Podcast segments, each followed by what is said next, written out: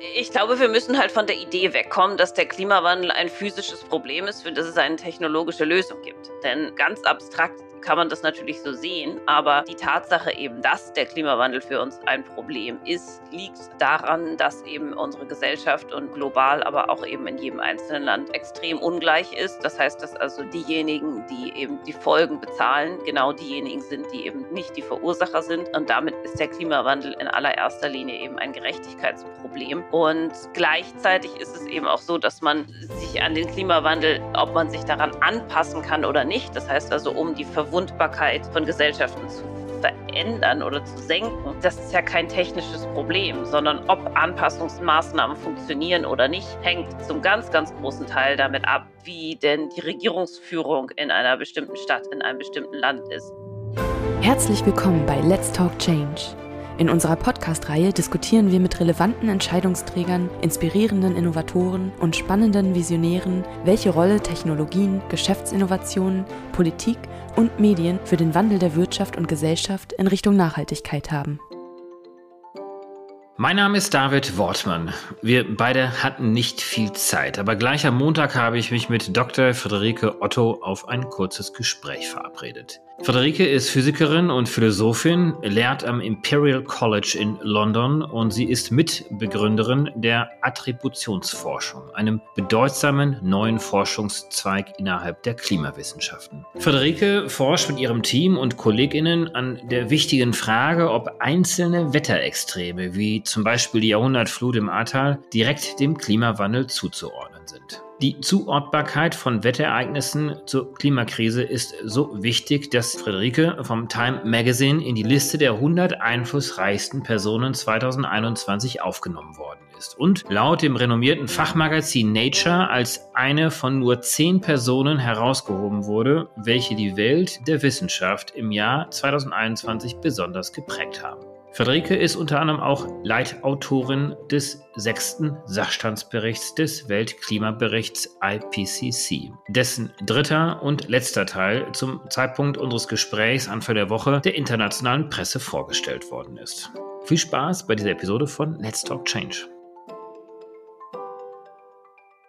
Hallo Dr. Frederike Otto, grüße dich. Hallo. Du bist in London gerade? Ja. Der neue IPCC-Bericht wird ja zur Stunde vorgestellt. Wo wird dieser vorgestellt? Tatsächlich in London. Auch in London. Du bist gar nicht mit dabei, aber eine der Leitautorinnen. Was steht denn jetzt im neuen und dritten Arbeitsbericht des IPCC? Der IPCC hat ja drei Teile, die ja also auch von drei sehr unterschiedlichen Autorenteams geschrieben werden. Und ich bin Leitautorin im ersten Teil, der letztes Jahr im August veröffentlicht wurde, was eben die wissenschaftliche Basis ist. Und der dritte Teil, der heute veröffentlicht wird, da geht es um Vermeidungsstrategien, also Lösungen, wie wir eben zum einen, was sind denn eigentlich die noch vorhandenen Carbon Budgets, wie viel fossile Brennstoffe können wir noch verbrennen, aber vor allem eben, auf welchen Wegen kann man das erreichen? Erreichen, die Wirtschaft umzustellen? Wie können verschiedene plausible Mix von erneuerbaren Energien und so aussehen, um halt unter bestimmten plausiblen Zukunftsbedingungen die Ziele, die im Pariser Abkommen sind, zu erreichen. Jetzt habt ihr ja diesen ersten Arbeitsbericht vorgestellt des IPCCs und habt ja weltweit für Furore gesorgt, weil ihr da zu der Aussage kamt, dass das eigentlich für 2050 anvisierte Ziel oder Grenze von 1,5 bis 2 Grad möglicherweise schon in den frühen 30er Jahren dieses Jahrhunderts, also rund 20 Jahre früher, schon erreicht sein könnte. Hast du denn vor dem Hintergrund, dass sich alles doch sehr viel schneller entwickelt als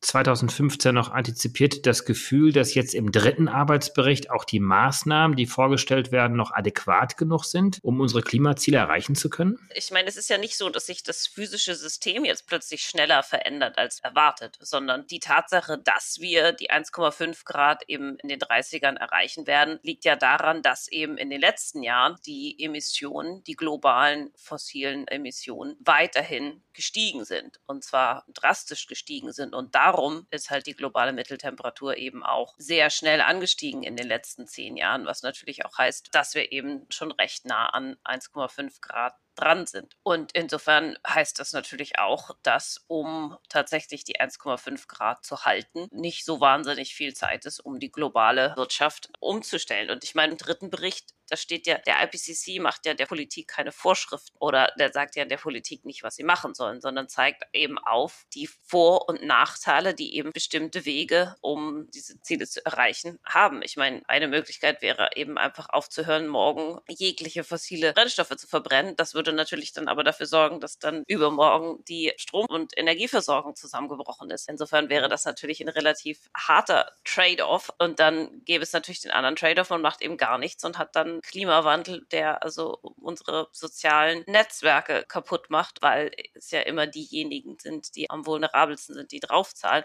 Das ist also die andere extreme Trade-off und alles Mögliche dazwischen wird in diesem Bericht gezeigt und was man investieren muss, wo man investieren muss, um bestimmte Sachen zu erreichen. Aber welche dieser Wege nun die unterschiedlichen Länder gehen wollen, das ist eine politische Entscheidung, das ist keine wissenschaftliche Entscheidung. Aber der Zusammenhang ist doch deutlich. Je später wir diesen Sprung schaffen, desto stärker müssen diese Maßnahmen sein und desto steiler ist diese Kurve, um dann doch schlussendlich das Klimaziel für 2050 erreichen zu können. Natürlich, ja. Wir haben es ja zuletzt in Deutschland gesehen. Das Umweltbundesamt hat vor einigen Wochen einen Bericht vorgelegt, in dem gezeigt wird, dass wir statt 6 Prozent die CO2-Emissionen pro Jahr senken, diese eigentlich um 4,5 Prozent steigern. Also es heißt, es wird immer notwendiger, dass etwas zu tun ist. Kannst du denn uns als Klimawissenschaftlerin einen Ausblick darauf geben, ganz real, was es bedeutet, dieses Ziel eben nicht zu erreichen? Vielleicht mal ganz praktisch für Mitteleuropa und Deutschland. Also gerade für Mitteleuropa, wo der Klimawandel jetzt schon ein absoluter Gamechanger ist, sind Hitzewellen. Also Hitzewellen sind jetzt schon deutlich häufiger und länger andauernd und intensiver, als sie ohne den Klimawandel gewesen wären.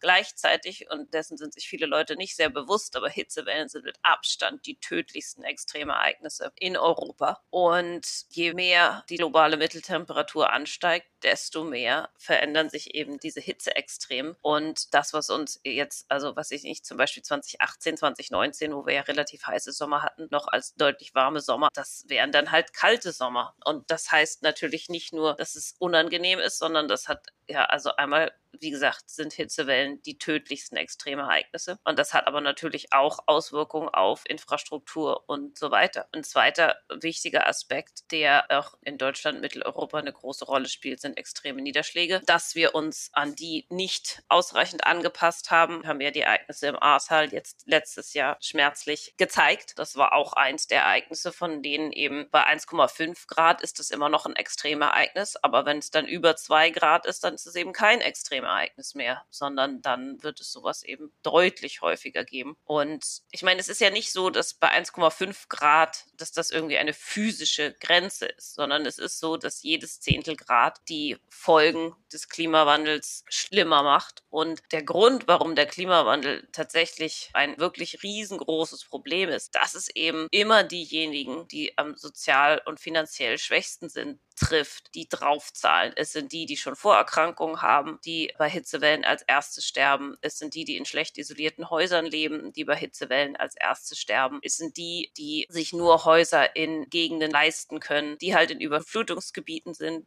die vom Klimawandel als erstes betroffen sind. Und das führt eben dazu, dass die Folgen des Klimawandels den sozialen Zusammenhang oder den sozialen Zusammenhalt in einer Gesellschaft kaputt machen das ist die wirklich dramatische Folge des Klimawandels. Deswegen hat sich ja auch die Fridays for Future Bewegung folgerichtig den Slogan Climate Justice gegeben, was viele Leute zu Beginn gar nicht richtig verstanden haben. Aber du hast ja gerade sehr eindrücklich nochmal dargestellt, wie sich diese Auswirkungen in Mitteleuropa nicht nur auf den eigenen Körper direkt auswirken, sondern auch auf die Infrastruktur. Natürlich auch Verschiebungen von Vegetationszonen, von Bodentrockenheiten, höhere Niederschläge und so weiter und so fort. Jetzt hast du ja ein neues Forschungsgebiet gegründet innerhalb der Klimawissenschaften. Versuch uns doch mal ganz kurz zu skizzieren, wie es dazu kam und was ihr dort treibt.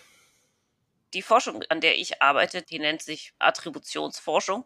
Denn da geht es darum, also das Ziel der Forschung ist tatsächlich das, was wir beobachten, was wir erleben, insbesondere durch extrem Extremwetterereignisse mit dem, was wir über den Klimawandel wissen, zusammenzubringen. Das heißt, kausal zu erklären, was sind die Ursachen eines Extremwetterereignisses und dabei eben vor allem die Frage zu beantworten, ob und wenn ja, wie sehr der menschengemachte Klimawandel ein Extremwetterereignis wahrscheinlicher und intensiver gemacht hat. Also das ist das Ziel der Forschung und im Prinzip ist die Idee dahinter nicht schwierig, sondern was wir machen, wir vergleichen mögliches Wetter in der Welt, in der wir heute leben, mit 1,2 Grad globaler Erwärmung, wie wir sie heute haben, mit möglichem Wetter in der Welt, wie sie ohne den Klimawandel gewesen wäre. Und weil wir eben sehr genau wissen, wie viele Treibhausgase seit Beginn der industriellen Revolution in die Atmosphäre gelangt sind, können wir diese Treibhausgase aus Klimamodellen, und Klimamodelle sind die gleichen Modelle wie auch die Modelle, die für die Wettervorhersage verwendet werden,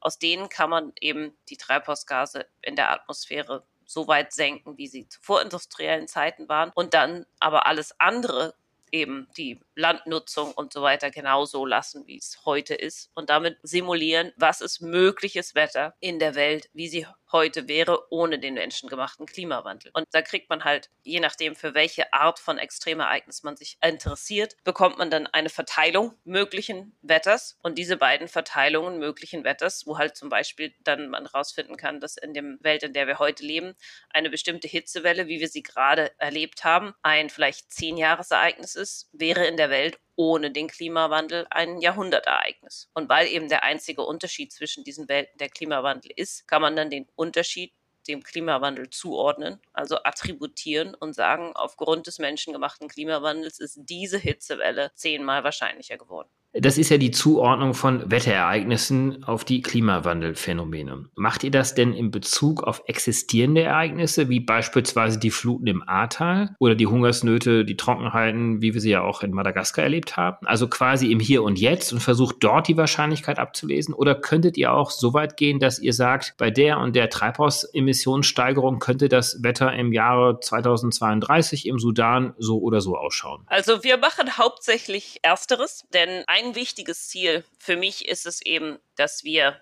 besser verstehen, was bedeutet der Klimawandel heute? Wie viel kostet der Klimawandel uns heute? Und zwar natürlich nicht nur ökonomisch, sondern auch für nicht ökonomische Folgen. Denn ich glaube, dass wir das immer noch wahnsinnig unterschätzen. Und darum beschäftigen wir uns eben hauptsächlich damit zu gucken, ob und wenn ja, wie sehr der Klimawandel extreme Ereignisse, die jetzt auftreten und über die gesprochen wird, wie zum Beispiel das Ahrtal, wie zum Beispiel die Dürre im Süden Madagaskars. Wir arbeiten gerade an einer Studie, die nächste Woche veröffentlicht wird, zu den tropischen Zyklonen, von von denen Anfang des Jahres fünf Stück auf Madagaskar, Malawi und Mosambik getroffen sind und zu sehr, sehr heftigen Überschwemmungen geführt haben. Also uns geht es im Wesentlichen darum, erstmal zu verstehen, was bedeutet der Klimawandel dann heute. Aber die gleichen Methoden kann man natürlich auch für die Zukunft verwenden. Also genauso wie man eben aus Klimamodellen Treibhausgase rausnehmen kann aus der Atmosphäre, kann man natürlich auch gucken, wenn in einem plausiblen Szenario von Emissionen im Jahr 2032 kann man dann natürlich auch gucken, je nachdem für welche Extremereignisse man sich interessiert, wie die sich in der Zukunft verändern werden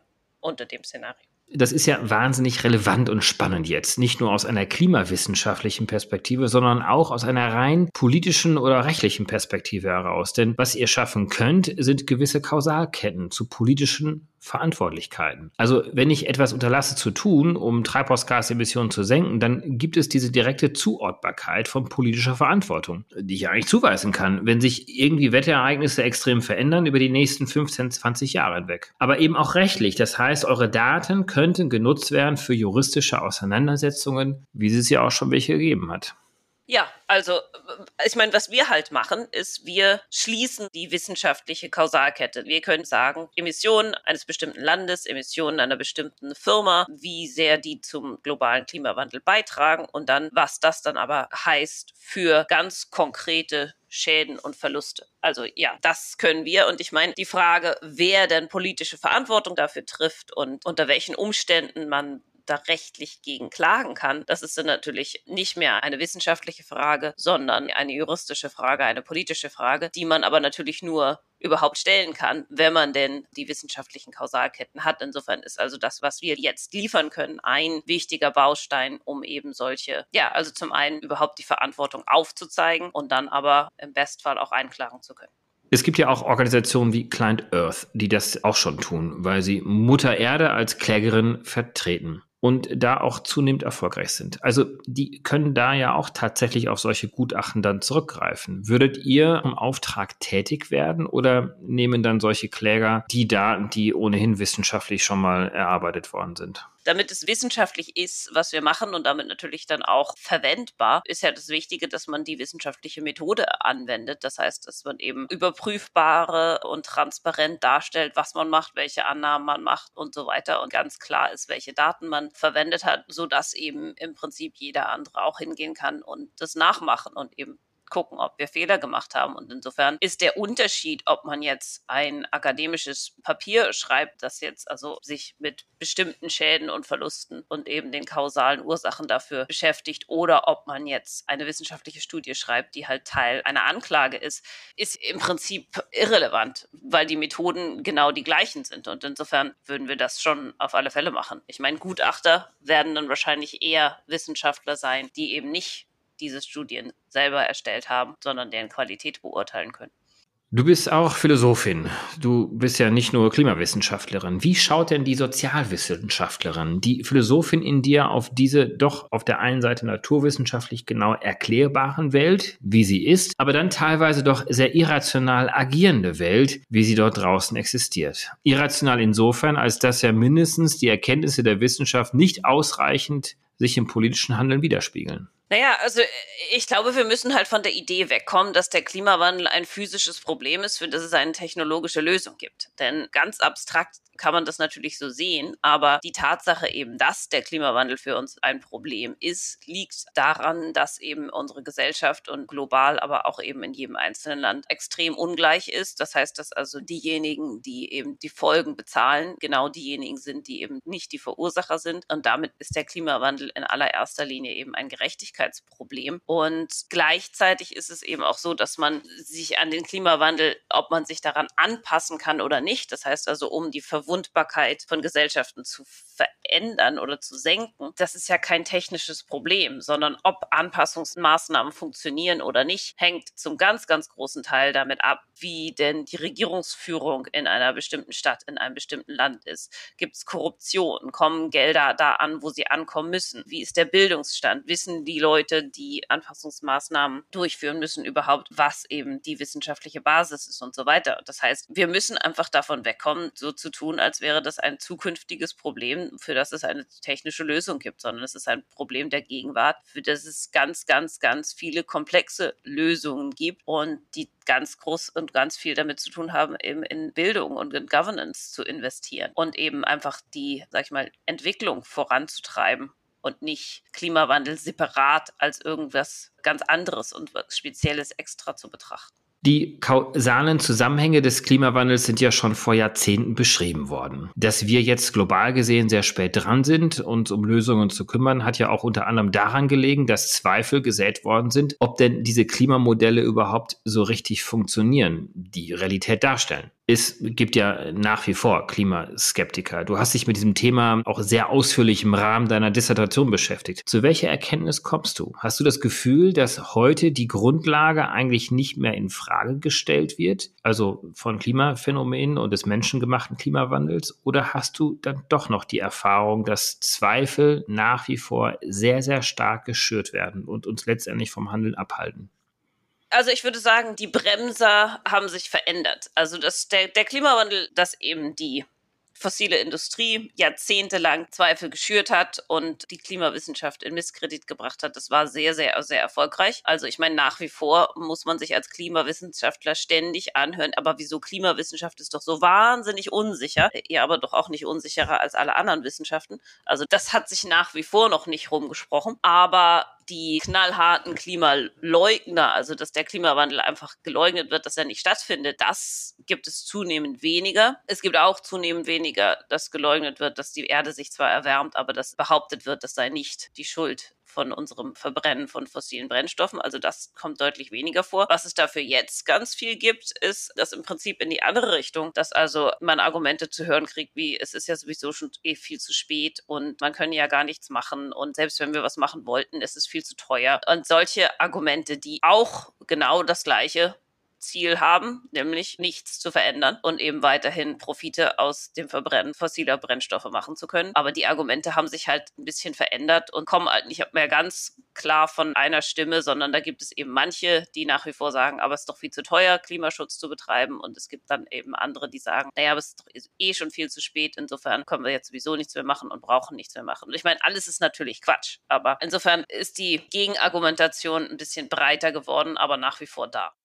Du hast im Spiegel in einem Interview gesagt, dass das Wichtigste an deiner Arbeit sei, Fragen zu beantworten, die die Menschen außerhalb der Wissenschaft stellen. Welche Fragen bekommst du denn?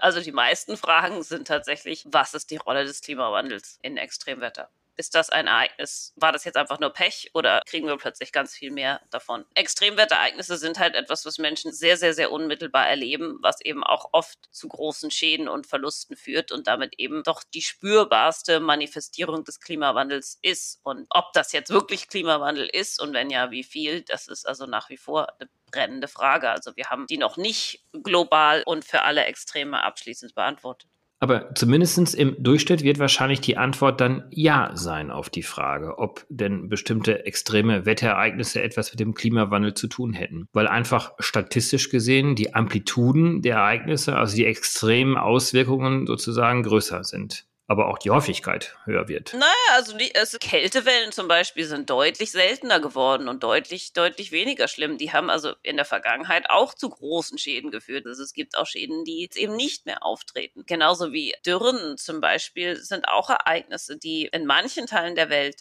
sich durchaus deutlich verändern, aber in anderen Teilen eben nicht. Also so für Hitzewellen, ja, kann man das ganz pauschal sagen starke Regenfälle auch, aber alles andere verändert sich auch eben unterschiedlich von Region zu Region und eben auch von Ereignis zu Ereignis. Weswegen wir ja eben diese Forschung machen, weil es eben nicht eine Antwort für alles gibt. Aber die Zusammenfassung des UN-Generalsekretärs Antonio Guterres zum zweiten Arbeitsbericht des aktuellen Sachstandsberichts stimmt dann doch, indem er sagt, der Klimabericht ist ein Atlas des Leidens und zunehmend werden mehr und mehr Regionen der Welt unbewohnbar.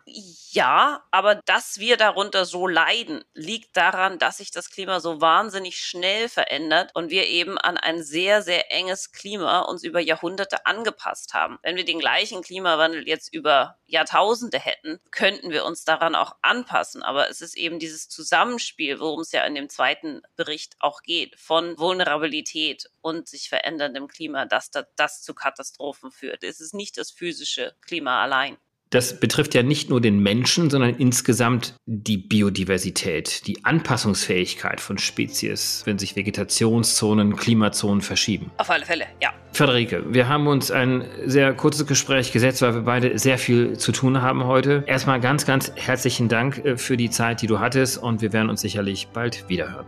Da nicht für. Tschüss. Herzlichen Dank fürs Einschalten. Wir hoffen, dass Sie beim nächsten Mal bei Let's Talk Change wieder dabei sind. Dieser Podcast wird realisiert durch DWR ECO, einer internationalen Cleantech-Beratung für Kommunikation, Politikberatung und Geschäftsstrategien.